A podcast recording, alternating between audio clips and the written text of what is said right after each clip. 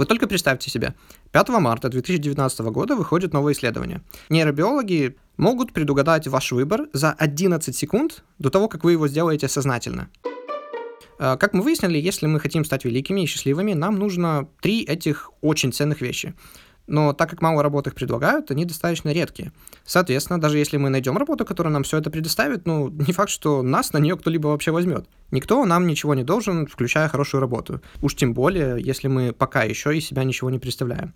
Но это полностью под нашим контролем, стать действительно хорошим в своем деле. Пусть этот путь и не будет простым, это придаст нашим жертвам только больше смысла и ценности. И вместо того, чтобы думать о том, а мое ли это, сфокусируйтесь на том, чтобы стать настолько компетентным, чтобы вас, опять же, не могли игнорировать.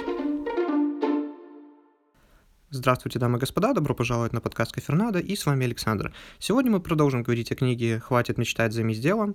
И если в прошлый раз мы развеяли миф о том, что нужно найти работу, опираясь на то, что ну, мы любим, э, и тогда будут и деньги, и успех, и все остальное. Приводя пример даже такой иконы, как Стив Джобс, э, то в этом выпуске мы сосредоточимся на том, чтобы, ну, что же тогда делать, если не преследовать свою мечту? А как же быть тогда успешным в работе, счастливым и при этом хорошо зарабатывать? Плюс в конце я вставлю одно интервью, которое должно ну, отлично подытожить, наверное, все то, о чем мы говорили в предыдущем выпуске, и будем говорить в этом выпуске. Интервью я провел с одной очень хорошей подругой, которая уверена, цитата, на 120%, что то, чем она занимается, это ее призвание. Вот, она обожает свою работу, и она не видит, как и чем она могла бы еще заниматься помимо этого. И это, как ни странно, никак не противоречит тому, о чем мы говорили и будем говорить. А перед тем, как мы продолжим, сразу скажу, что у моих соседей ремонт идет уже какую неделю подряд, поэтому если будут какие-то посторонние звуки, уж извините. Вот. И в этом выпуске, я думаю, вы по длительности его уже видите, что он получился намного длиннее, чем обычно. Это потому, что коэффициент ветвления здесь достаточно высок. То есть, если я всегда беру как бы книгу за основу, но при этом а, иногда говорю о каких-то других темах, то здесь я об этих других темах наговорю очень много. Поэтому, если иногда вы захотите перемотать или найти ссылки в описаниях для того, чтобы более подробно изучить какую-то тему, или, возможно, переслушать этот подкаст еще раз и еще раз в будущем. А, я думаю, это была бы хорошая идея, просто потому что здесь очень много новых интересных идей, на которых стоило бы сосредоточиться для самого себя. Так что пристегивайтесь, это очень детализированный эпизод, и мы начнем.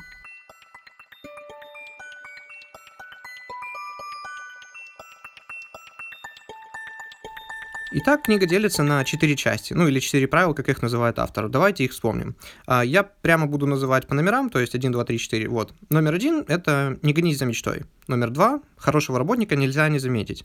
Или «Все дело в мастерстве». И именно с этого правила и взято название книги, потому что в оригинале это «Будь настолько хорош, чтобы тебя невозможно было игнорировать». А номер три – это «Откажись от повышения» или «Как важно быть свободным». Ну и четыре – это «Скромные планы, большие дела» или «Значение миссии». И сегодня мы сосредоточимся на последних трех. Правило 2. Хорошего работника нельзя не заметить или все дело в мастерстве. Опять же, мы в девятом выпуске говорили о том, что даже если вы очень хороший работник, если у вас нет надлежащих навыков, чтобы себя проявить, ну, иногда даже не навыки нужны, а немного уверенности в себе и наглости. Э, кстати говоря, это одна из причин, почему девушки получают зарплату немного ниже, чем могли бы. Э, просто потому, что они в среднем намного более доброжелательны. И слово «доброжелательный» я беру в кавычки, потому что это не просто эпитет, а это термин из большой пятерки. Дело в том, что люди, которые по шкале более доброжелательны, они просто не готовы лишний раз идти, говорить и, позже упаси, спорить с начальником за повышение. Но начальнику и так хорошо, зачем ему кому-то повышать зарплату, если он и так ну, ничего не теряет. И тут я должен сделать важное уточнение, что я совершенно не верю в так называемый wage gap, когда, ну, даже Обама в свое время распространял вот этот миф, именно миф, что на каждый доллар, который зарабатывает мужчина, девушка зарабатывает всего лишь 77 центов. И, ну как, если взять всех мужчин и всех девушек и в среднем посмотреть, да, это правда.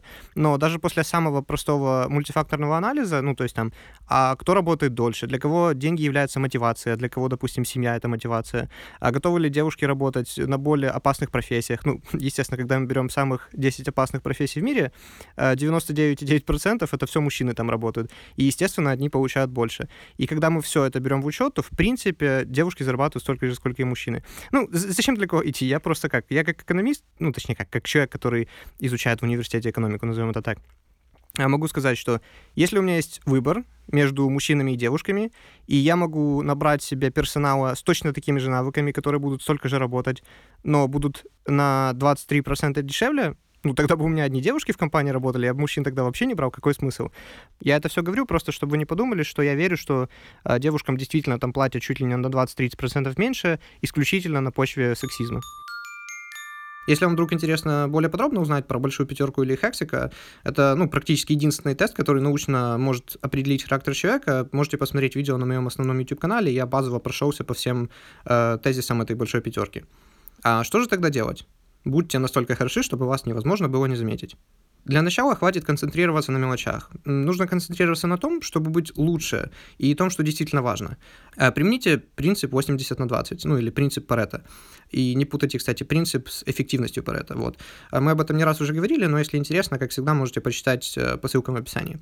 Что значит сосредоточиться на важном? Дело в том, что по принципу Паретта 20% наших действий приносят нам больше, чем 80% всех результатов.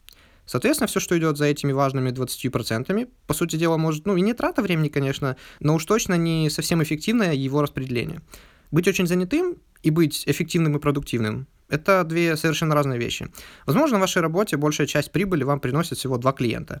Вам достаточно поддерживать хорошие отношения с этими двумя клиентами и найти еще одного третьего такого, и тогда, ну, магическим образом просто 90% вашего времени освободится, а прибыль только увеличится освободиться от того, чтобы бодаться с мелкой клиентурой, большинство из которой не только не приносит прибыли, а может и понижает ее, если, ну, если посчитать, сколько своего рабочего времени вы на них потратили. Э, вспомните историю про двух э, CEO, директоров компании Disney в свое время, из девятого выпуска, где мы говорили про книгу «Богатый папа, бедный папа», когда один постоянно был занят, он на все встречи ходил, ездил, летал, э, но в итоге потом пришел новый, и он буквально тремя простыми решениями вытащил Дисней из могилы, скажем так. Следующее, что чрезвычайно важно, это накопление своего времени. Если вы когда-то потратили, ну, 20 часов, например, на то, чтобы научиться монтировать видео, то теперь и 10 лет спустя этот навык останется с вами.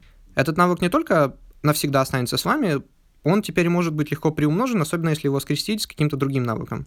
В то время как, например, просмотр каких-то ну, бесполезных видео или фильмов, там, не знаю, на YouTube или чем мы еще занимаемся, это безнадежно утраченное время, которое уже не вернуть. И единственный навык, который мы развиваем таким образом, это навык диванного тюленя. Ну или же couch potato, как говорят американцы. И в который раз скажу, жизнь — это марафон, а не стометровка. Поэтому, если хотите, ну, читать, например, больше, а, просто читайте по полчаса, но каждый день. И то можете разбить это на два раза, то есть почитать 15 минут утром, 15 минут вечером. А, поверьте мне, в долгосрочной перспективе вы прочитаете намного больше, чем если вы, например, возьметесь, прочитаете, там, не знаю, две книги за неделю, потом можно забить на месяц, потом снова начать резко читать немного, и так по кругу, причем по порочному кругу. Вот. Э, Все это уловки нашего мозга, которые мы подробно разбирали и во втором и в третьем выпуске, когда говорили про книгу «А «Закончить то, что начал». Никто нам ничего не должен. Теперь сосредоточимся на другом очень важном уже психологическом аспекте, который тесно связан с тем, как мы воспринимаем мир через ну, призму нашего мышления. Те, кто следует мечте, пытаются найти место, где работа предлагает им то, что они хотят – но мы-то с вами не такие. Создатели и профессионалы своего дела обычно фокусируются на том, что они могут предоставить этому миру и людям. Когда мы сосредотачиваемся только на том, что работа может нам предложить, э, мы также очень много думаем о том, чем она нам не нравится. Соответственно, быстро начинаем ее ненавидеть. Проблема, я бы сказал, в завышенных ожиданиях. Э, как говорил Уоррен Баффет, который неоднократно был богатейшим человеком мира, именно эту цитату я не смог найти, но он говорил очень часто похожие слова, поэтому, вероятно, эта цитата все-таки настоящая. Так вот, он говорил, что Секрет хороших инвестиций такой же, как и секрет хорошего брака. Изначально заниженные ожидания. И это особенно важно, когда, ну, это низкие должности какие-то, с которых все мы должны начинать, и нет никакой автономии. Следующее — это вопросы. Вопросы, мое ли это, отражает ли это то, кем я хочу быть или кто я, а действительно ли это то, что я люблю и так далее. Которые, во-первых, являются закрытыми вопросами. И, естественно, когда мы сводим настолько сложную комплексную проблему к закрытому вопросу, ответом, естественно, зачастую будет «нет». И мы постоянно будем несчастливы. Э, помните, мы еще в самом первом выпуске говорили о важности постановки правильного вопроса и о том, чтобы увидеть целостную картину мира, нам нужно задавать вопросы с двух противоположных сторон. На каждый вопрос, мое ли это, задавайте по одному вопросу по типу, а какие вещи мне здесь нравятся, или а, какой опыт или знакомство этой работы могут стать прокси для того, чтобы я занимался чем-то действительно важным в будущем, и ну и так далее. Никто нам ничего не должен, включая хорошую работу. Уж тем более, если мы пока еще из себя ничего не представляем. Но это полностью под нашим контролем, стать действительно хорошим в своем деле. Пусть этот путь и не будет простым, это придаст нашим жертвам только больше смысла и ценности. Не знаю, как для вас, но почему-то для меня это звучит очень воодушевляюще, намного больше, чем «следуй своей мечте». И вместо того, чтобы думать о том, а мое ли это, сфокусируйтесь на том, чтобы стать настолько компетентным, чтобы вас, опять же, не могли игнорировать. Что делает работу великой? Влияние, контроль и творчество. Начнем с влияния.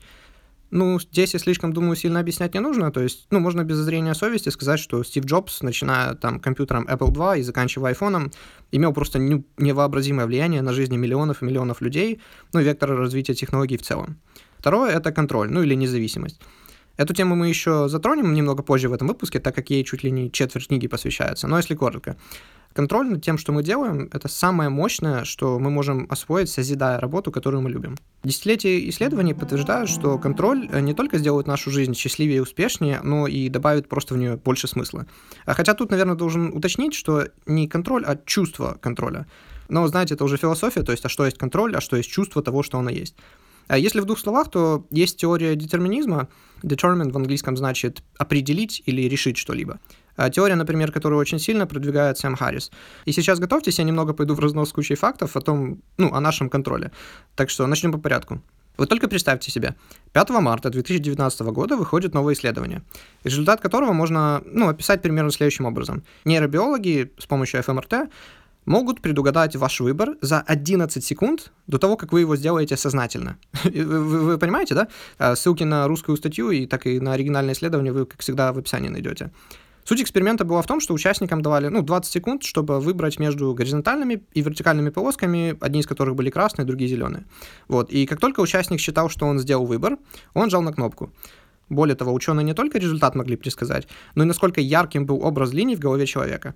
А, понятно, что это все абстракция, ну, скованная тесными рамками, я бы сказал, и мы пока не можем читать мысли. Но учитывая, насколько пока еще допотопны наши технологии и понимание нашего чрезвычайно сложного устройства мозга, ну, это просто чудо, что это возможно в принципе. Говоря опять же о контроле, ну, и можно сказать, да, это можно предсказать, ну хорошо, а как насчет, ну, никто, например, насильно не запихивает нам в рот нездоровую пищу, состоящую там на 90% из углеводов и не имеющую никакой пищевой ценности. Никто не отбирает у нас фрукты и овощи. А, но что если микробиом нашего кишечника посредством длительного естественного отбора, ну, потому что мы, допустим, когда мы постоянно едим сладкое или еще что-то, и не едим никаких овощей и фруктов, мы, мы, грубо говоря, постоянно морим голодом тех, кто питается полезными продуктами, и делаем праздник для других. И теперь дело в том, что не мы не хотим есть, допустим, здоровую пищу и хотим есть сладкую, а наши бактерии управляют нашим аппетитом, потому что их просто больше, и, соответственно, тем, что мы едим. Еще как один интересный факт, кстати, соотношение бактерий к клеткам тела в нашем организме э, равен примерно один к одному. То есть у нас столько же бактерий в теле, сколько и клеток. И они могут управлять не только аппетитом, но и настроением и другими факторами. И говоря, а что если, я имею в виду, что много исследований это подтверждают, э, так и то, что у нас в животе находится порядка 100 миллионов нейронов. И кишечник, в том числе и благодаря этому, имеет небольшую, но все-таки некую автономию от нашего головного мозга. Опять же, это мы ленивые или, возможно, просто из-за стресса, который испытывали наши мамы, когда мы были еще в утробе, и потому что были рождены через кесарево и родились стерильными вместо того, чтобы перенять бактерии у матери. У нас по-другому развивалась микрофлора кишечника, и теперь мы очень нестабильны, ну, как эмоционально очень нестабильны, и не можем заставить себя заниматься тем, чем нужно в долгосрочной перспективе. Может, это все поэтому? Э, Еще один факт, и на этом заканчиваю, честно. Вот. Э, близнецы, которые разлучены с самого детства, э, растут с разными уровнями IQ, которые по большей степени определяются ну, разными факторами, там, окружение, воспитание и так далее.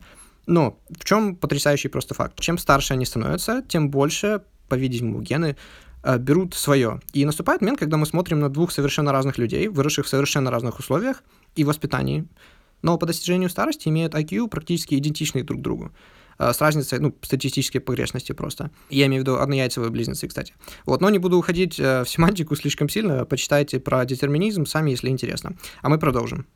Что я хочу сказать? Неважно, насколько это правда. Начните с того, что вы знаете, вы можете контролировать. Не нужно, чтобы это имело негативную окраску. Начните, например, с того, чтобы заправлять вашу кровать утром сразу после того, как встаете. И поверьте мне, я лет до 20 в жизни себе кровать не заправлял и не понимал вообще, зачем это нужно в принципе. Но как только я начал это делать по совету Джордана Питерсона и Джока Вилленка, не поверите, это действительно имело на меня сильный эффект.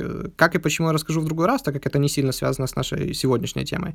Э, но поверьте мне, даже сам факт того, что когда вы возвращаетесь домой, видите заправленную кровать, каждый раз, ну, это дает мне такого, не знаю, дофаминовый впрыск, что ли, и делает меня немного счастливее и более уважаемым в своих же собственных глазах. Как вы собираетесь привести в порядок вашу жизнь, политическую систему или других, если вы не можете навести порядок даже у себя дома? Третье — ее творческий характер. А, да, мы же говорили про силу влияния контроля творчества в профессии. Так вот, во-первых, я не только про художников и музыкантов, когда я говорю про творчество.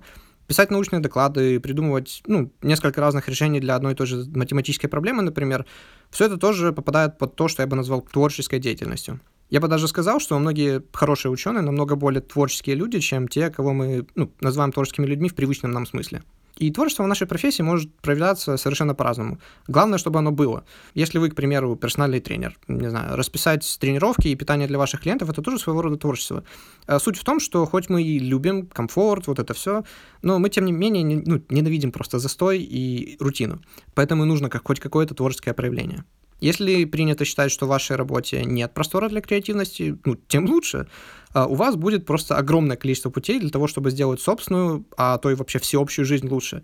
Ну, просто потому что если раньше никто не думал о том, что, хм, а можно ли что-то изменить или придумать что-то совершенно новое, но с этим тоже осторожно, я бы не хотел нанять себе какого-то слишком творческого бухгалтера. И я применяю слова творческий и креативный как э, взаимозаменяемые. Ну, просто потому что я лично не вижу в них разницы. Как в русском слово творчество от слова творить, также и в английском слово creative от слова create. Ну, то есть создавать или творить. И проблема в том, что большинство работ не предлагают вообще ничего из вышеперечисленного. То есть ни у нас, ни у нас их вещей, сделанных нами, ну, просто нет шанса стать великими без этих трех пунктов – влияния, независимости и креативности. Тут мы переходим к важности карьерного капитала. А, как мы выяснили, если мы хотим стать великими и счастливыми, нам нужно три этих очень ценных вещи. Но так как мало работ их предлагают, они достаточно редкие. Соответственно, даже если мы найдем работу, которая нам все это предоставит, ну, не факт, что нас на нее кто-либо вообще возьмет. А что нужно, чтобы нас взяли? Начнем с простого. Самый базовый принцип экономики о спросе и предложении гласит, что если мы действительно хотим чего-то добиться, мы должны иметь что предложить людям. Причем не любое предложение, а редкое и действительно ценное.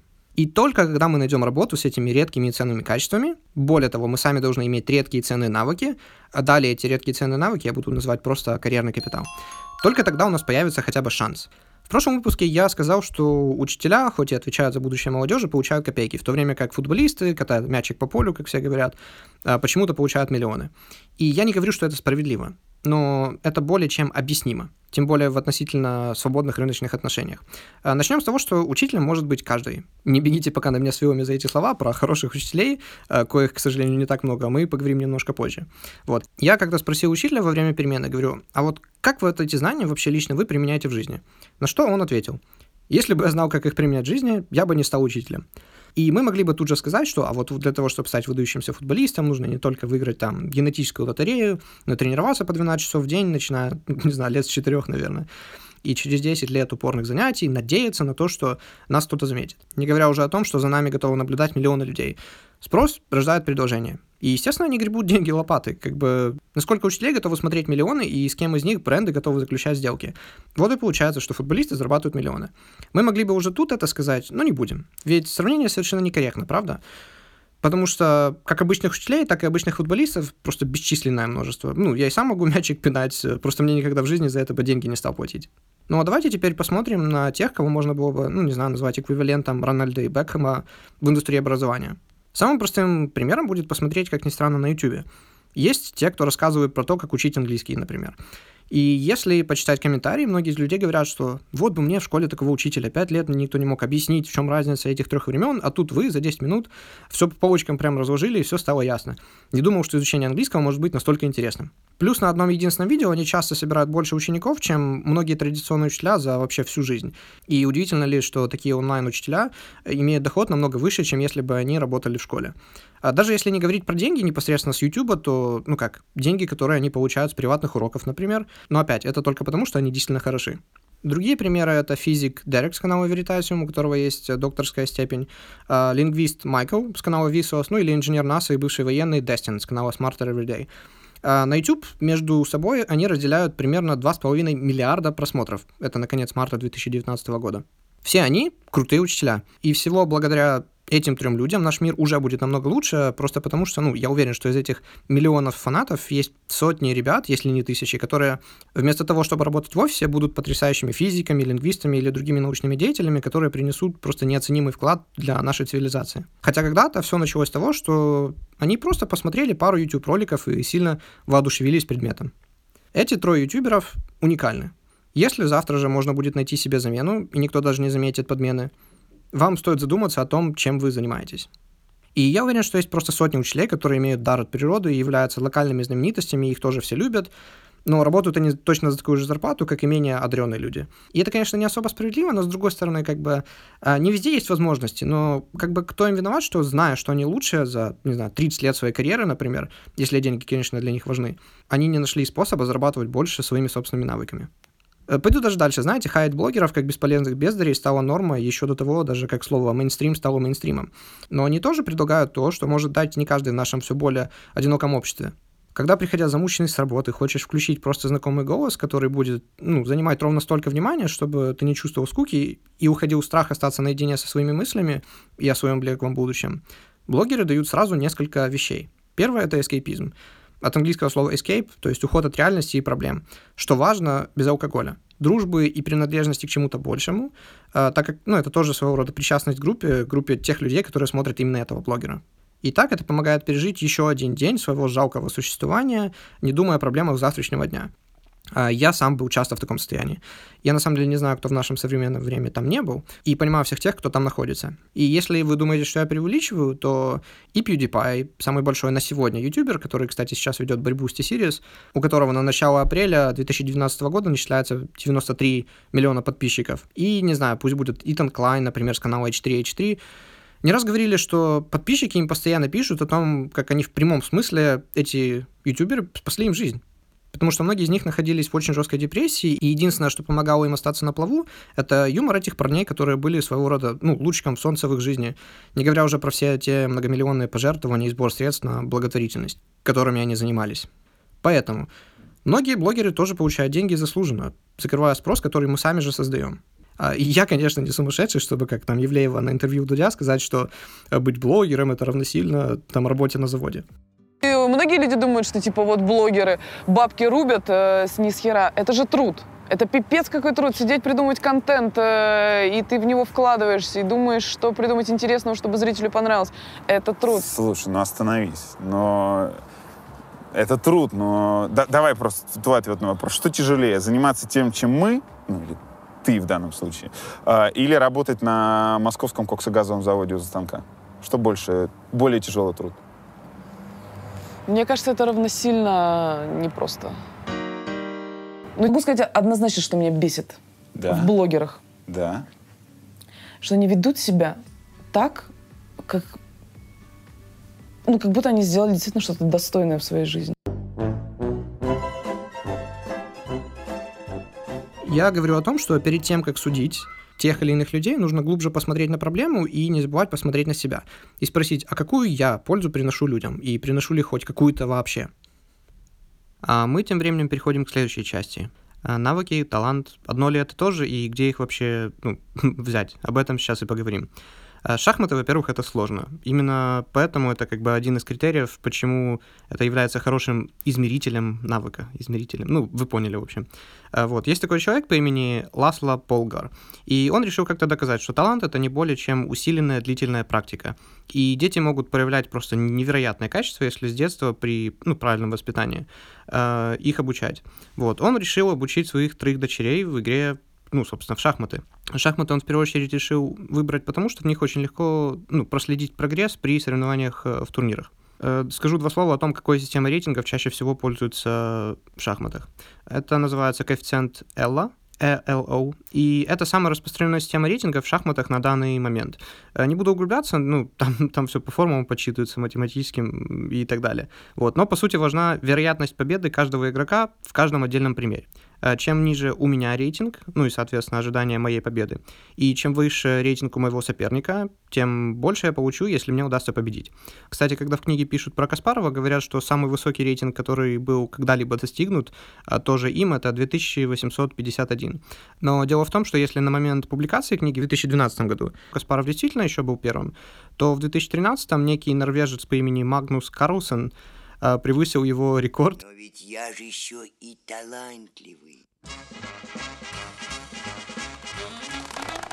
Внимание! Сейчас вы увидите лучшего в мире Карлсона. И сейчас он составляет не 2851, а 2889. Вернемся к Ласло и его дочерям. Если кратко, двое из них стали чемпионками мира и лучшими девушками-игроками по рейтингу, при том, что они играли исключительно в мужских турнирах. А третья тоже международный мастер среди мужчин. Э, в общем, самая неуспешная, скажем так, э, из дочерей была шестой лучшей в мире э, девушкой-игроком. Но она ушла, если я правильно понял, конечно, ради того, чтобы заняться искусством и растить детей. Именно поэтому она не добилась таких высот, ну, конечно, быть шестой лучшей в мире — это и так высота, чем другие две дочери, точнее, ее сестры. Вот. Что важно, двое первых сестер еще и числятся в списке шахматистов вундеркиндов, так как они завоевали титул гроссмейстера еще подростками. Вот. Одна, когда ей было еще 15 лет, другая в 21. Теперь поговорим про 10 лет до мастерства или как часто его называют, правило 10 тысяч часов, которое было еще в 1970-х годах закреплено за неким Эриксоном, но популяризировал его Маукольм Гледвилл в своей книге «Гений и аутсайдеры», а, которая была выпущена еще в 2008 году. Э, вот, скажу честно, это такая кроличья нора, в которую я провалился на очень долго, и в итоге все равно мало чего понял. А, Начнем с того, что сам Эриксон, ну, собственно, тот, кто первый застолбил за собой это самое правило 10 лет, ну, или практики, или 10 тысяч часов, говорит об этом, цитирую э, в своем свободном переводе. А что лично меня больше всего смущает? Я встречал много людей, которые считают, сколько часов они тратят на тот или иной вид деятельности, и полагают, что как только они в совокупности наберут достаточно, то тогда они и будут экспертами. Самая большая дыра в этой точке зрения – то, что люди упускают из виду намеренное поднятие сложности исполнения того, чем они занимаются, руководство учителя, в идеале, кто уже является экспертом, благодаря чему мы и получаем постепенное улучшение. И то, что люди игнорируют все эти аспекты, а концентрируются только на времени и ошибочно считают, что становится лучше, беспокоит меня больше всего. Конец цитаты. Что же об этом думает Малкольм Гладвилл? А, благодаря кому право 10 тысяч часов и, ну, стало популярным в широких кругах, на самом деле, после публикации его книги. И снова свободно переведенная цитата. Когда я говорил про 10 тысяч часов своей книге, это скорее было художественным приемом или точкой отсчета, чтобы было с чем сравнивать, чем прямой призыв к действию, который должен был показать, что если тебе нужно 10 тысяч часов, чтобы стать великим, э, вы не можете достигнуть этого в одиночку. Если вы собираетесь стать сильным игроком в шахматы, на что потребуется минимум 10 лет, вы не можете иметь нормальную работу, которая занимает большую часть дня. Вы не можете сами всегда мыть посуду, следить за детьми и так далее. Э, кто-то должен делать это за вас. И не только. Моим главным аргументом было, те, кого считают гениями и элитой в тех или иных сферах, за их спинами всегда были целые команды, которые позволяли им тратить почти все время на практику своего ремесла. Причем где-то в той же главе я также очень четко обозначил, что, что все это при условии, что у вас изначально есть врожденный талант. 10 тысяч часов тратить бессмысленно, если у вас изначально нет а, каких-то базовых навыков. Я бы мог потратить 20 тысяч часов, но никогда не стал бы Моцартом. Я бы мог потратить 50 тысяч часов на шахматы, но никогда в жизни не стал бы гроссмейстером. Конец цитаты. А, как маленькое отступление, говоря о Моцарте, на самом деле Моцарт, если оценивать его игру как таковую, сейчас бы, конечно, ну, был профессионалом считался, но, скорее всего, таким среднячком, а, чем выдающимся виртуозом-пианистом, каким его считают сейчас. А, чтобы вам проще было понять, что я имею в виду, посмотрите просто первые видеозаписи чемпионов Олимпийских игр. Есть ссылка в описании на гифку, которая хорошо это осветляет те, кто 50 и больше лет назад э, считались чемпионом мира, сейчас бы даже не прошли первые отборочные туры.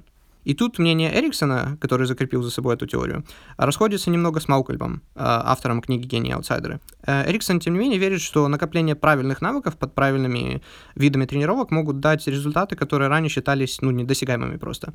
Для тех, у кого, как считалось, не было изначальной генетической предрасположенности. И талант — это скорее название для навыков, приобретенных под влиянием осознанной практики. Deliberate practice. И пока я изучал этот вопрос и, собственно, этих двух джентльменов, Google практически на всю первую страницу постоянно выдавал там «Малкольм Гледвилл был неправ», э, «Правило 10 тысяч часов уничтожено», Эриксон ошибался насчет того, что практика важна, и другие кликбейтовые названия. А все эти статьи ссылались на одно и то же исследование, ну, или точнее, метаанализ. Метаанализ — это когда берут целую кучу исследований на одну тему и, сравнивая их, пытаются вырисовать ну, целостную картину и перейти к какому-то общему знаменателю. Э, честно говоря, после всех этих заголовков и чтения самого исследования у меня знатно подграть начало, скажу честно. И давайте просто пройдемся по основным тезисам, я объясню почему. Вот, заключение, собственно, метаанализа. Заявление Эриксона с его коллегами 1993 года о том, что разница в индивидуальных достижениях по большей степени объясняется разницей в количестве осознанной практики, не получило подтверждения, если опираться на нынешние эмпирические данные. А теперь давайте прочитаем этот анализ, собственно. И тут я ступаю на опасную территорию, просто потому что сам я прошел только один курс базового статистического анализа в университете и пролистал ну, пару самых таких базовых книг э, в плане статистики. Так что ну, и я это делал на других языках, и поэтому в русской терминологии я тоже не особо силен. И я это говорю просто, чтобы вы понимали, что если я вдруг сделаю какую-то ошибку, я буду рад, если вы вдруг меня поправите, если вы изучали, не знаю, статистику там или что-то в этом роде 20 лет, и я говорю, допускаю какие-то банальные ошибки. Вот. Но надеюсь, вы по большей степени все-таки подтвердите то, чем я буду говорить. А сейчас готовьтесь, будет много цифр и пару понятий, но что-что, а базовая статистика — это то, что, ну, я считаю лично, что каждый человек в своей жизни должен хоть, ну, на самом таком базовом, простом уровне, но знать и понимать. Для меня, не знаю, это как увидеть матрицу, что ли. Начинаешь понимать, что мир, он состоит как бы из цифр, и сколько много нерациональности у нас в голове. Итак, анализ выявил, что практикой объясняется только 26% результатов в играх, 21% в музыке, 18% в спорте, 4% в образовании и меньше 1% в профессиональной деятельности. А средняя позитивная корреляция между видами деятельности и практикой была 36 сотых. Давайте я начну с 26%, которые объясняются практикой в играх. Это значит, что 74% успеха, назовем это так, остается, ну, просто необъяснимым. Точнее как, мы не знаем, какие другие факторы помимо практики влияют на эти 74%. Позитивная корреляция равна же 51 сотой. Как часто вы видите исследования, корреляция, ну, которых была бы хотя бы, не знаю, там 31 сотая, не говоря уже про 51 сотую. Это ну, просто чрезвычайно высокая цифра. Ну и, собственно, если мы эту 51 сотую возьмем в квадрат, мы получим 26%, которые определяются практикой. И просто, чтобы напомнить, что такое корреляция, это, ну не знаю, допустим, а, чем теплее становится погода, с каждым градусом э, все больше и больше покупается мороженого. Или чем сильнее идет дождь, тем больше на улице появляется зонтов, и все в таком духе. Вот. То есть это значит, что дождь и зонты, или температура и мороженое имеют корреляцию какую-то. 51 а, сотая знаете, что это значит? Что если я не знаю ни расы, ни возраста, ни пола человека, ни его умственных способностей, только базируясь на отчете по количеству его практики, я бы смог отгадать, кто, скажем, выиграет следующую игру в шахматы, ну, примерно с вероятностью в 75%. Понимаете, в чем прикол? 75% это очень много, потому что даже если бы я знал, что в казино есть какой-то, не знаю, рулетка, аппарат или однорукий бандит, который э, дает победу с вероятностью в 50,1 там сотую процента, я бы стал уже миллионером просто потому, что я постоянно туда вкладывал деньги. А 75 это просто, ну, очень много. Спорт. Э, в спорте позитивная корреляция равна 42 сотым, то есть объединено 18%. А в спорте, где атлеты следят за каждым граммом своего тела просто, где одежду делают из специальных материалов, со специальными текстурами, чтобы просто улучшить аэродинамику и чтобы сопротивление воздуха, ну или там воды, если это в случае плавания, а, было не таким высоким. Все просто для того, чтобы улучшить, скажем так, ну, срезать еще там на одну, там, не знаю, десятую, на пару десятых секунды э, свой результат. И 18% считается незначительным фактором, серьезно? И я даже не хочу начинать говорить о том, что дисбаланс даже на 1% примеру, там, не знаю, в разности в производительности двух людей по принципу сложного процента или закона Прайса э, через время может дать просто непреодолимое преимущество. Как э, в Евангелии от Матфея. «Ибо всякому имеющему дастся и приумножится, а у не имеющего отнимется и то, что имеет». Так, э, теперь давайте вернемся непосредственно к нашей книге. «Хватит мечтать, займись делом». А, как правило, 10 тысяч часов описываются все-таки в нашей книге. Дело в том, что когда провели исследования, а, то оказалось, что цифры в 10 тысяч часов добиваются на самом деле достаточно многие. Но одни становятся чемпионами мира, гроссмейстерами и так далее, а другие так и становятся на достаточно таком среднем уровне. Было две главные теории, почему это так. Одна — это то, что турниры очень важны, то есть элементарная практика. Другая — это то, что важно именно углубленное изучение предмета. Как выяснилось, именно второе, то есть серьезное углубленное обучение, не то, что было важным, оно было просто критичным, оно доминировало практику, полученную в турнирах. Те, кто был гроссмейстерами, в среднем тратили половину, то есть 5 тысяч из этих 10 тысяч часов на углубленное изучение, в то время как те, кто был на среднем уровне, они тратили только одну тысячу из этих 10 тысяч. Оно, в принципе, понятно. При изучении предмета мы получаем обратную связь сразу же, будь то разные ситуации, описанные в книгах, или когда наш тренер говорит, что мы вот только что сделали неправильный ход и почему, а вот это было бы лучшим решением и так далее. И не нужно ждать окончания игры, чтобы потом, когда мы выиграли или проиграли, думать, гадать, как и почему это произошло.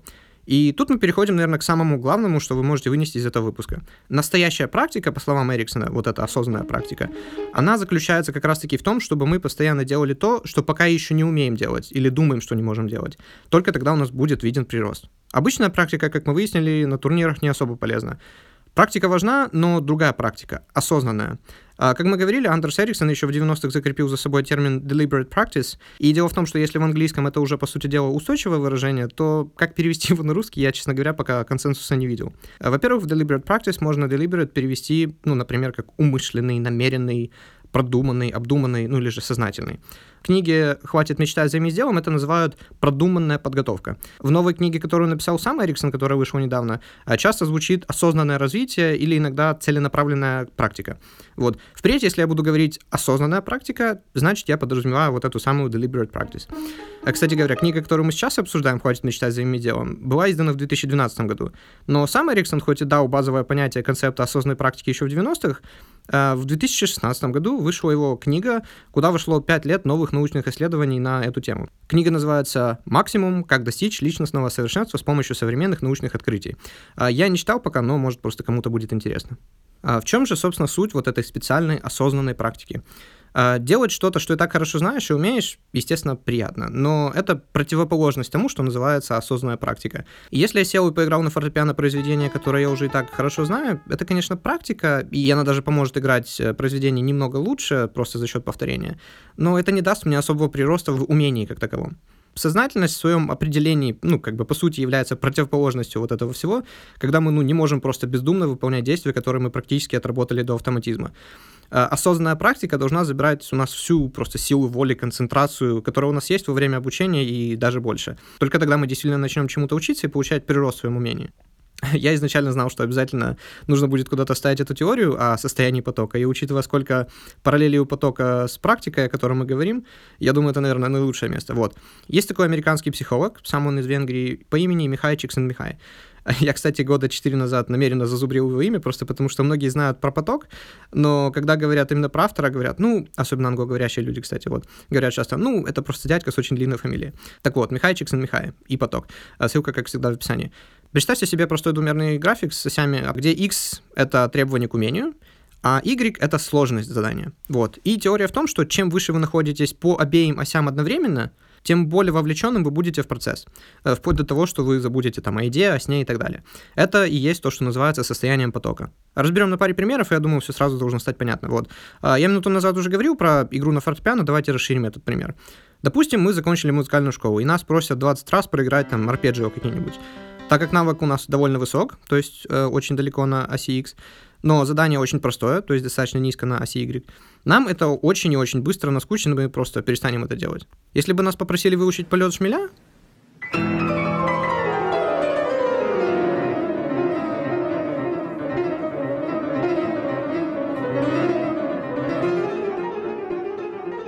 Тут уже наш навык высок, но не настолько. А вот сложность задания чрезвычайно высока. И я знаю, что есть произведения, которые намного-намного сложнее, я просто говорю о тех, которые знают все. Тут бы нас просто деморализовало сложность задания, мы бы так и не выучили это произведение. Но если бы нам дали разучить произведение, которое не чрезмерно сложное, но при этом выше наших нынешних навыков, которое заставит нас просто попотеть, но оно более чем в пределе нашей досягаемости, ну пусть и после долгой-долгой практики, Тут мы уже и попадаем в это самое состояние потока. Также и в жизни. Старайтесь всегда находиться на острие, э, где сходятся предел ваших собственных возможностей и трудности вызова просто или миссию, которую вы на себя берете. А тут я должен сделать э, важную ремарку, потому что сама книга, по сути дела, о том, как быть лучшим в своем деле, как быть, там, не знаю, одним процентом из всех. Но я хочу сказать, если это, допустим, ваше хобби, то вы должны находить в этом наслаждение и мириться ну, наверное, мириться, кстати, плохое слово, потому что оно несет смысл того, что вы всегда будете этим недовольны. Мы мы, мы, мы должны с радостью принять тот факт, что мы всегда будем оставаться на просто, ну, сойдет уровне, если это наше хобби. Что должно сильно, на самом деле, облегчить жизнь, ведь теперь не нужно никому ничего доказывать. Вот, на то оно и хобби, и никто не требует от вас зарабатывать этим деньги. Но если же это является вашей профессией, тогда нужно понять, что хорошая осознанная практика часто просто противоположность удовольствию. Я не думаю, что Майкл Джордан получал много удовольствия, первый приходя в зал и последний его покидая, работая там на пределе своих возможностей без выходных. Да и я не могу сказать, что я прям сильно наслаждаюсь написанием сценариев для своих подкастов. Э, к примеру, вторая часть про богатого отца мне очень трудно давалась. Я уже молчу про этот выпуск, вот. Но когда я его закончил и поставил в нем последнюю точку, я просто испытал своего рода эмоциональный оргазм и гордость за себя. И это было не вопреки трудностям, а именно благодаря им. Так что если мы не чувствуем хотя бы малейшего дискомфорта, мы зря тратим время. И неважно сколько, пусть будет даже 10 тысяч часов. А вторая же часть вот этой осознанной практики — это всегда получать правдивый фидбэк, правдивую обратную связь, которая уничтожает на корню все то, что, как мы считали, сделали, возьмем в кавычки, хорошо. А Я не так давно встретился с девушкой, с которой мы виделись раз в жизни, чуть ли не 10 тысяч лет назад. Дубль номер два. Я не так давно встретился с девушкой, с которой мы виделись всего раз в жизни, чуть ли не 10 лет назад. Вот. А, но я решил попытать удачу и попытаться восстановить эти отношения, просто потому что еще тогда она мне показалась интересным собеседником. Перед, перед тем, как попросить у людей это, простите, так вот. А перед тем, как попросить у людей совета или выставить свою работу на всеобщее обозрение, просто скажите людям, что вы просто любитель, а, вы самоучка. Это достаточно сильно их обезоружит и даст вам действительно нужную обратную связь, которая не будет слишком жесткой. Если вы открыто говорите, что, к примеру, рисовать это ваше хобби, никто не скажет вам, о, ну ты отстойно рисуешь. А даже если и скажет, ну какая разница, ваше хобби не определяет вас как человека. И плюс вы же не тратите на это много времени, это для того, чтобы вы сами наслаждались тем, что вы делаете. Две вещи по этому поводу, э, насчет обратной связи. Работайте над собой и над своей самооценкой и доверием. Э, чтобы получать именно правдивую обратную связь. Если вы боитесь критицизма, это слово вообще, ну, в общем, если вы боитесь критики, вы никогда не будете показывать вашу работу тому, кто может ее раскритиковать, а то есть вам помочь э, если вы будете показывать ее кому-то вообще. Вот. А без этого вы никогда не будете знать, где ваши слепые пятна. Для этого и нужна хорошая самооценка. А доверие важно, потому что, ну, во-первых, вы не будете доверять оценке человека, которому вы не доверяете, ну, если только таких не накопится десятки. И во-вторых, только человек, который вам доверяет и чувствует с вами близость, сможет правдиво и открыто сказать о недостатках вашей работы, а не боясь, ну, что это как-то отразится на вас или на ваших с ним отношениях. И когда я дал ей этот «я только учусь» совет, э, как она выразилась, блин, вроде бы это так просто, ну прям гора с плеч. Просто потому что резко понизился стандарт и планка того, что я, как мне кажется, теперь имею право публиковать. И ее слова очень важны. Поймите, вы не можете сравнивать себя с теми, кто был в этой индустрии 40 лет и является лучшим в ней. И именно поэтому вы знаете об этом человеке, но не знаете там о миллионах других, которые ничего не достигли. Это называется снова же систематическая ошибка выжившего. Survivor bias. Подробнее, как всегда, можете почитать по ссылке в описании. Сложность часто является не в том, чтобы заниматься тем, что нужно, а в том, чтобы игнорировать все, кроме того, что является необходимым. Даже если мы будем делать то, что нужно, с постоянством и усердно над этим работать, очень быстро мы достигнем плато, которое будет практически непреодолимо. Работать усердно важно. Но мы уже говорили о том, как люди очень усердно прорубались через джунгли, только чтобы обнаружить, что они движутся не в ту сторону. Работать разумно, эффективно и осмысленно не менее важно. И опять же, нужно практиковать вещи, которые немного вне пределах нашей досягаемости и труднее, чем мы можем или нам хотелось бы. Будьте голодны в том, чтобы быть лучше. Не помню, где я слышал эту историю, но суть примерно следующая. Когда после очередной успешной игры а, тренер сказал Майку Джордану, что он должен просто взять отпуск, и хоть с трудом, но он его уговорил, тренер, войдя следующим утром в зал, обнаружил там уже разогретого и тренирующегося Майкла Джордана, который сказал лишь одну фразу «I gotta get better». «Я должен быть лучше». И что очень-очень важно, нужно быть очень терпеливым. Это очень сильно перекликается с тем, о чем мы говорили, когда обсуждали книгу «Закончить то, что начал» а, во втором и третьих выпусках. А, добавлю только вот что. На кого бы вы ни смотрели, кого считаете успешным, мы видим даже не верхушку айсберга, а, наверное, одну снежинку просто на его пике. То, что практикую лично я, я, ну, назовем это, постоянно проверяю прошлого разного рода выдающихся или ставших популярных личностей. Вернемся к тем же блогерам. Когда я думаю о ком-то прорывном, вспоминается, ну, тот же Дудь или, например, Сатир. А, первое видео на обоих каналах датируется всего 2017 годом. То есть, представьте себе, до 2017 года не существовало Дудя на YouTube как такового. Каждый сейчас смотрит Юрия, и уже много кто старается скопировать его формат, и сейчас даже не будем спорить о том, что нет ничего нового в обычном формате интервью и так далее. Кстати, мне кажется, именно формат интервью как такового, когда просто приглашают какую-то популярную личность, с ним говорят, мы много таких звезд больше не увидим, просто потому что он начинает себя изживать, если только интервьюеры не добавят какую-то такую фирменную изюминку для интервью. Ну, допустим, вот другой YouTube-канал крутой, Hot Ones, где звезды просто едят э, куриные крылышки с очень острым чили-соусом, и начиная там от 1 до 10 по шкале именно остроты. И всего одна такая маленькая деталь, но она раскрывает звезд и интервью само совсем по-другому. Ну и, конечно, там интервьюер очень крутой чувак, Шон, он готовится просто неимоверно, он иногда находит там старых одноклассников, там звезд или кого, ну, у кого он берет интервью и так далее. Если что, советую. А так вот, вернемся к Дудю. Да, Юрий был не первым, но на данный момент как ни странно, даже за пределами YouTube, наверное, он один из самых знаменитых. Или один из самых ярких выстрелов западного YouTube, это, наверное, Питер Маккинон. What's up, everybody? Peter McKinnon here. Welcome back to yet another video episode. А В начале 2017 года он праздновал свои первые 100 тысяч подписчиков. Сейчас же, на апреле 2019 он уже имеет 3,5 миллиона. Имеет личный бренд, не просто мерч, а реальный бренд, под которым он продает э, кофе, одежду, ну там и разную другую утварь. И правительство Канады, когда решило издать коллекционную серию серебряных монет, а, даже взяло одно из его фото с подписью, которое теперь они напечатают на деньгах. Им всем повезло, нам тоже может всем попробовать, и если повезет, и нас заметят, мы станем каналами-миллионниками, не думаю. Но скажу честно, к примеру, я до сих пор боюсь, что завтра ко мне прибежит там огромная аудитория, просто потому что меня кто-то заметил, там набегут тысячи и тысячи людей, и у меня просто на данный момент нет еще достаточного карьерного капитала, чтобы предложить замен на их внимание. Вот если лет через 7-8 мой подкаст пробьется, к примеру, там две- топ-200 СНГ, э, тогда пожалуйста. Обратно к блогерам. Э, В чем огромное но просто? Не у каждого за плечами есть годы, а то и десятки лет работы журналистом, ведения теле- и радиопередач. Да что он говорит, Дудь в разного рода газеты начал писать еще в 11 лет, и в 16 уже стал штатным сотрудником одной из них, если верить Википедии. А Сатир тоже имеет театральное образование и крепко знает теорию всего того, чем он занимается. Ну, а Питер Маккинон профессиональный фотограф и видеограф, и он этим занимается под самым разным давлением, когда ему постоянно приходилось придумывать разные креативные подходы, выход из ситуации и так далее всю свою жизнь. Хотя 20 лет назад его даже не взяли на работу обычным штатным фотографом, э, сказали, что у него нет таланта или даже потенциала. А что же теперь? Теперь он один из самых популярных западных ютуберов вообще. И почему он популярен? Ну, потому что когда ты смотришь любое его видео, сначала это выглядит как, ну, самое обычное видео, но когда включается его бюро, это, ну, скажем так, кадры специально синематографично, синематографично снятые кадры, ты просто такой «Вау!» И ты сразу подписываешься на его канал. Так что терпение, терпение и еще раз терпение. Это одна из самых главных вещей, которую, кстати, продвигает и Гарри Ви. И я думаю, для многих это может стать открытием, учитывая, какое впечатление он производит, если не знать его достаточно хорошо. Это как накапливать потенциальную энергию для того, чтобы потом ее в один момент превратить в кинетическую.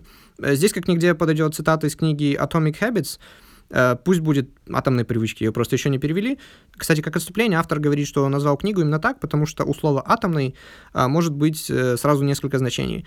Во-первых, это нечто очень маленькое, и с маленького простого и стоит начинать. Во-вторых, атомы — это очень маленькие, но тем не менее фундаментальные частицы, из которых состоит вообще все. И все очень большие, крупные строения, которые мы видим вокруг. И в-третьих, атомный также обозначает то, что заключает в себе просто невероятную энергию. Но это не сама цитата. Сама цитата вот. Бамбук практически не виден на протяжении пяти лет, пока он развивает свою корневую систему.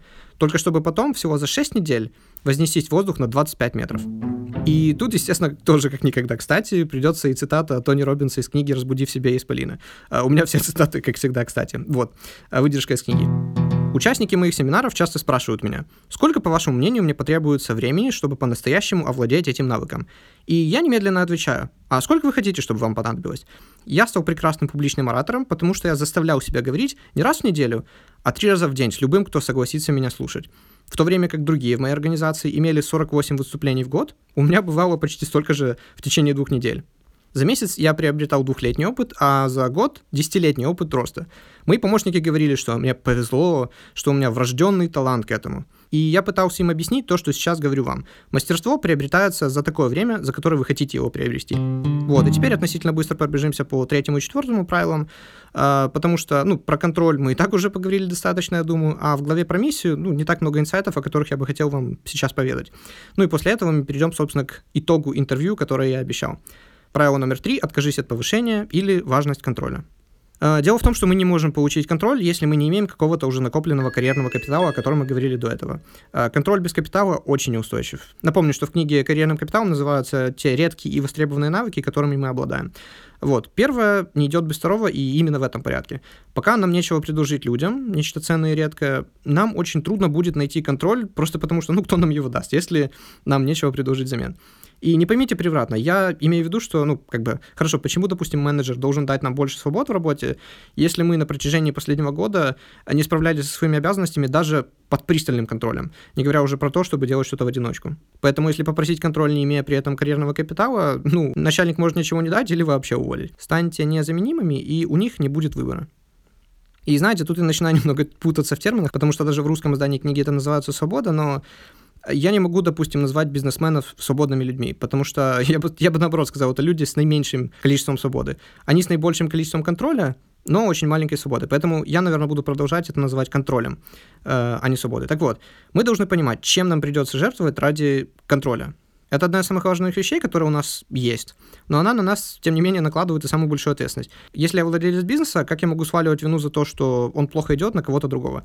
Ну, в конечном-то итоге, самое главное решение, ну или их отсутствие, это моя личная ответственность. Это на самом деле дилемма всех предпринимателей или уже ставшая устойчивым словосочетанием голодный художник, ну или творческий человек, человек искусства, если быть точнее. Все хотят никому не подчиняться и быть начальником сами себе. Но если мы не являемся достаточно хорошими в своем деле, то мы просто не сможем построить из этого бизнес. Энтузиазм сам по себе не является ни редким, ни ценным, поэтому это очень плохой карьерный капитал. Люди не готовы просто так расставаться со своими деньгами ради того, чтобы мы хорошо жили. Если вы очень творческий, креативный человек, э, могу дать вам очень важный совет, который я слышал от вышеупомянутого Джордана Питерсона. Э, Начнем с того, что искусство очень сложно монетизировать. Э, ну, в принципе, это никогда не было настолько просто, как это является сейчас, но тем не менее. Не забывайте об ошибке выжившего. На каждого инстаграмера, дизайнера и так далее, который живет офигенной жизнью гребет деньги лопатой, есть тысячи, если не сотни тысяч на каждого, которые сводят концы с концами там, от проекта до проекта своим фрилансом. Помните, мы говорили в прошлом выпуске про то, что восьмерка самых богатых людей, официально богатых, я научу уже про эфемерных Рокшильдов, там, арабских принцев и так далее, э, эти 8 человек владеют таким же богатством, как и остальные 3,5 миллиарда человек на Земле. В творческой сфере все обстоит ничем не лучше. Какой-нибудь Дрейк и Пост Малон зарабатывают э, вдвоем, наверное, больше, чем 99,9% всех остальных музыкантов на планете. При том, что даже у них самих из всех их альбомов практически всю прибыль приносят всего там пара треков из всех тех десятков, а то и сотен, которые они сочинили и, что важно, выпустили э, за свою жизнь. Это практически закон природы, э, потому что в природе это тоже постоянно встречается. Если интересно, почитайте про распределение Парета или закон Прайса, опять же. Ссылки в описании. В чем, собственно, совет? Если вы истинно творческий человек, это и дар, и проклятие. Вы не можете счастливо жить, при этом не проявляя ни в чем свою творческую деятельность. И, опять же, я не только про музыкантов или художников, э, писать научные доклады, придумывать несколько разных решений для одной и той же математической проблемы, все это тоже подпадает под то, что я назвал творческой деятельностью. Ну, иногда даже в немного большей степени, чем те же музыканты. Э, учитывая, что, в принципе, всю музыку можно разбить на математические формулы, и не нужно так много знать, чтобы... Ну, в общем, я не буду даваться подробности. Даже самая банальная штука, которая вот там, 4 аккорда, под которые можно сыграть 100 э, современных песен. Или то, что 4 четверти — это единственный размер, практически, который используется для э, любой поп-музыки и так далее. Ну, то есть все не настолько сложно, как кажется или какие-нибудь импровизационные там рифы на фортепиано, на гитаре, неважно. На самом деле это тоже очень простая формула. Через сколько ты тонов должен прыгать туда-обратно и в каких рамках, и вот и все. Ну, это не настолько просто, но и это не настолько же сложно, как э, многие думают. Э, так вот, продолжим. Но кто сказал, что ваша творческая деятельность должна вас содержать? Вы будете счастливыми потому, что вы сможете торговать своим талантом, а потому что сможете его реализовать в своей повседневной жизни. Важен сам процесс. Поэтому найдите стабильную работу, и этот совет относится как к творческим людям, так и к предпринимателям, а, которая будет покрывать все ваши базовые нужды и оплачивать счета. А вот все остальное время уже, ну, и сэкономленные ресурсы тратите на ваше ремесло, надеясь на то, что когда-то оно и станет вашим основным источником дохода. Под когда-то я подразумеваю, что это может быть и через 15-20 лет, если нам повезет, и нас вообще кто-то э, заметит на нынешнем гипернасыщенном рынке вспоминаем опять же о терпении. Зато, если лет в 45 вы сможете бросить свою работу и еще целую жизнь, ну вы же собираетесь хотя бы до 90 дожить при нынешнем развитии технологий, медицины и так далее, правда? Так вот, и еще целых 45 лет наслаждаться тем, в чем вы уже стали так хороши и успели полюбить, ну и быть полностью в контроле над своей жизнью сжечь все мосты и корабли, идти только вперед. Это, конечно, хорошая цитата для паблика ВКонтакте, ну или там 19-летнего бизнес-тренера, но поймите, в который раз возвращаясь к систематической ошибке выжившего. Мы знаем только пять имен тех людей, кто сейчас стал богатым и знаменитым. Но мы никогда не услышим о миллионах, которые в долгах и, возможно, бездомные никогда уже не встанут на ноги, просто потому что они убрали все пути к отступлению и свято верили в то, что у них все выйдет, потому что я знаю, если я буду верить, значит, у меня все получится. Э, знаете, я не хотел даже уже вставлять этот пример, потому что этот выпуск уже сильно затянулся, но в этом же и есть весь кайф, правильно? Так что все те люди, о которых мы знаем, на самом деле очень, просто чрезвычайно прагматичны. Включая, например, такую эпатажную личность, как Ричард Брэнсон. Тони Робинс в обеих своих последних книгах, а первая это «Деньги и мастер игры», и вторая «Непоколебимый». Одна из глав книги «Деньги» так и называется «Миф. Высокие доходы, связанные с повышенным риском», где он говорит о том, что Ричард Брэнсон, когда занимался тем, чтобы создать собственную авиакомпанию, не фокусировался на том, чтобы выиграть по-крупному, а в первую очередь смотрел на то, как минимизировать или же избежать потерь в случае неудачи. В случае неудачи. В этом и есть разница между хорошими предпринимателями и великими. Он не думал о том, что его негативные мысли уйдут во Вселенную и уменьшат его шанс на победу. как в фильме «Секрет». Он, наоборот, принял и просчитал все риски заранее и принял на себя ответственность за их возможные последствия. Что было одним из главных его решений? Он потратил больше года на переговоры, но в итоге получил от британских авиалиний просто невероятную сделку. Ему дадут в пользование 5 самолетов, и если бизнес у него не пойдет, то Ричард эти самолеты просто-напросто вернет обратно. То есть в худшем случае он бы ничего не потерял, а в лучшем заработал невероятное количество денег. Ну, что, собственно, и произошло. О чем мы? М да, а, творчество. И, а если нет? Если вас никогда никто не заметит, вы никогда не станете достаточно хороши для того, чтобы, ну, хоть как-то конкурировать в своей индустрии, ну, что с того, как бы, в худшем развитии событий, опять же, при худших обстоятельствах, вы все равно прозанимаетесь всю свою жизнь тем, что всегда любили, но и не будете при этом переживать о том, как прокормить свою семью, просто потому что у вас всегда был стабильный доход от основной работы. К этому и нужно стремиться, как я считаю. Почему, кстати, глава называется «Откажитесь от повышения»? Дело в том, что вас не отпустят, если вы очень хороши и не только работодатель чем более мы бесполезны, тем меньше у нас возможности сделать что-то интересное. Но когда мы действительно станем на свои ноги и будем иметь реальную значимость, наш начальник будет первым же человеком, который будет нас всеми силами пытаться удержать на том месте, где мы находимся. Будьте бдительны, и иногда лучше даже отказаться от огромного повышения в силу обретения свободы. Следующее правило номер четыре – это важность миссии. Миссия, выбранная до того, как мы накопили карьерный капитал, так же, как и ранее упомянутый контроль э, без капитала, тоже будет неустойчива. Илон Маск заставляет людей поверить в себя и делать то, что они сами никогда не представляли, что могли бы сделать. Э, он заражает своей добротой и миссией, как и Билл Гейтс. Стив Джобс, к примеру, добротой не отличался, скажем прямо, и его не раз критиковали как раз-таки за то, что он э, ничего не понимает в программировании, и на самом деле успех Apple — это заслуга инженеров и программистов, которые там работают. А, да, но. Дело в том, что Джобс был настолько гениальным маркетологом и сейлзменом, что даже Стив Возняк, с которым с ним, ну, как бы работал рука об руку, да, он говорит, что Джобс, в принципе, он бы не мог написать сам какую-то программу и так далее. Но при этом он это понимал на достаточно хорошем уровне, чтобы можно было следить за другими, и в правильном ли пути они направляются.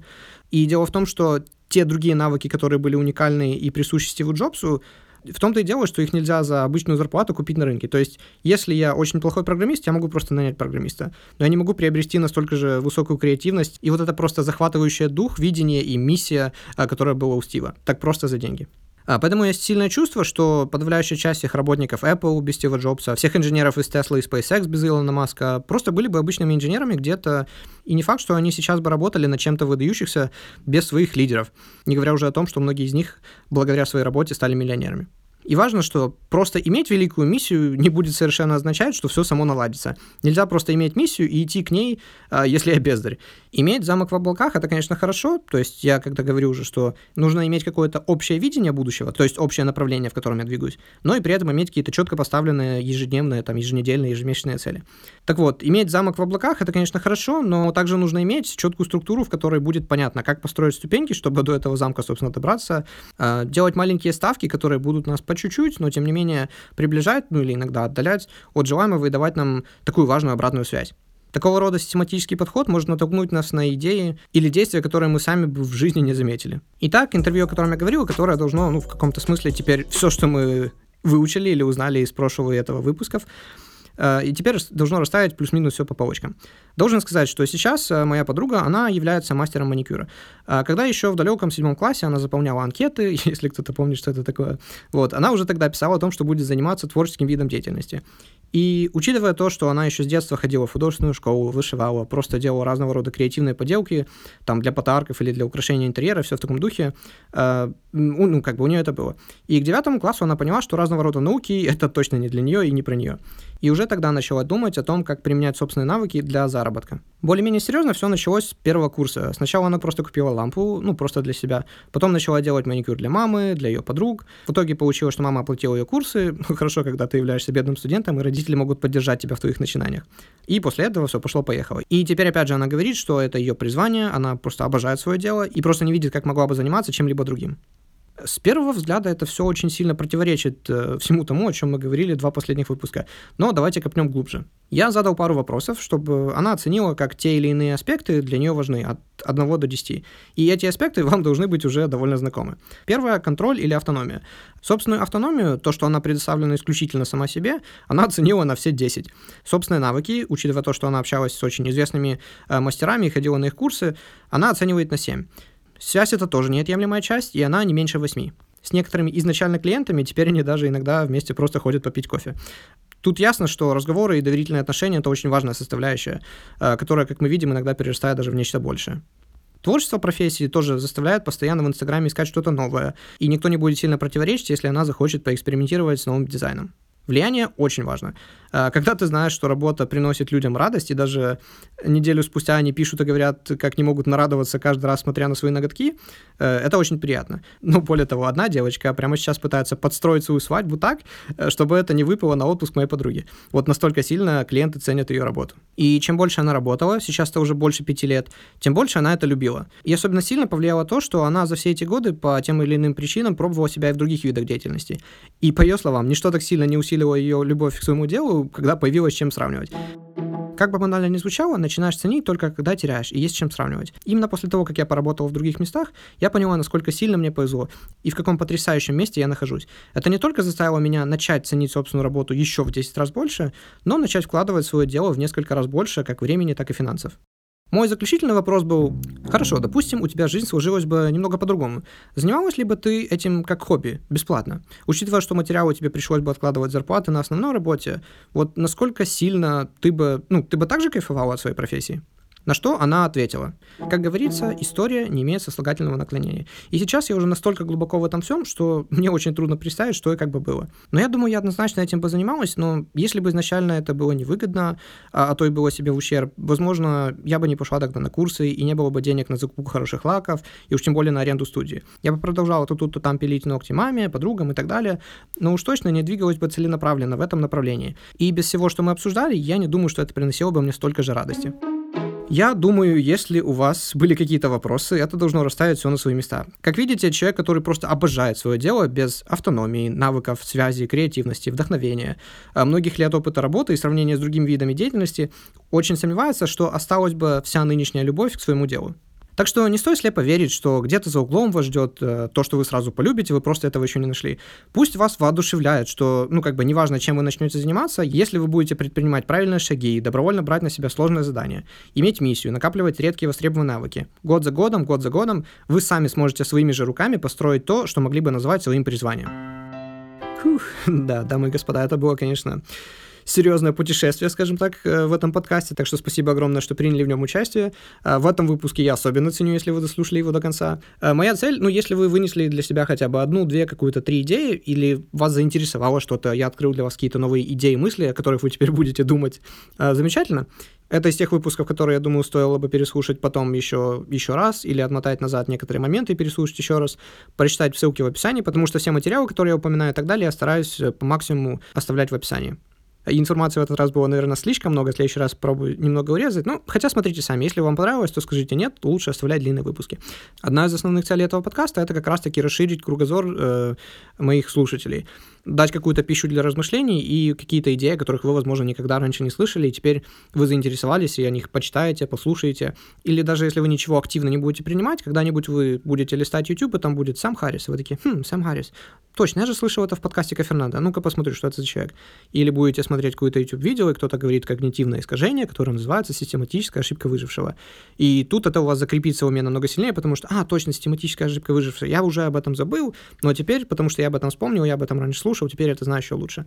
Я вижу вашу отдачу, мне очень приятно, что многие пишут, благодарят, э, спрашивают, соответственно, где подкаст, когда новый выпуск и так далее. Э, я хочу выпускать их почаще, но обещать ничего не могу, потому что, ну, как бы, жизнь. Постараюсь, конечно, раз в месяц хотя бы один выпуск выпускать, если вдруг получится, то чаще. Так что, как всегда, подписывайтесь, оставляйте ревью, ставьте лайк, я не знаю, где вы это слушаете. Если есть какие-то вопросы, шлите мне директ в Инстаграм, я в Инстаграме, в Твиттере, ну и везде, в принципе, просто под ником Кафернадо. Еще раз огромное спасибо и до новых встреч.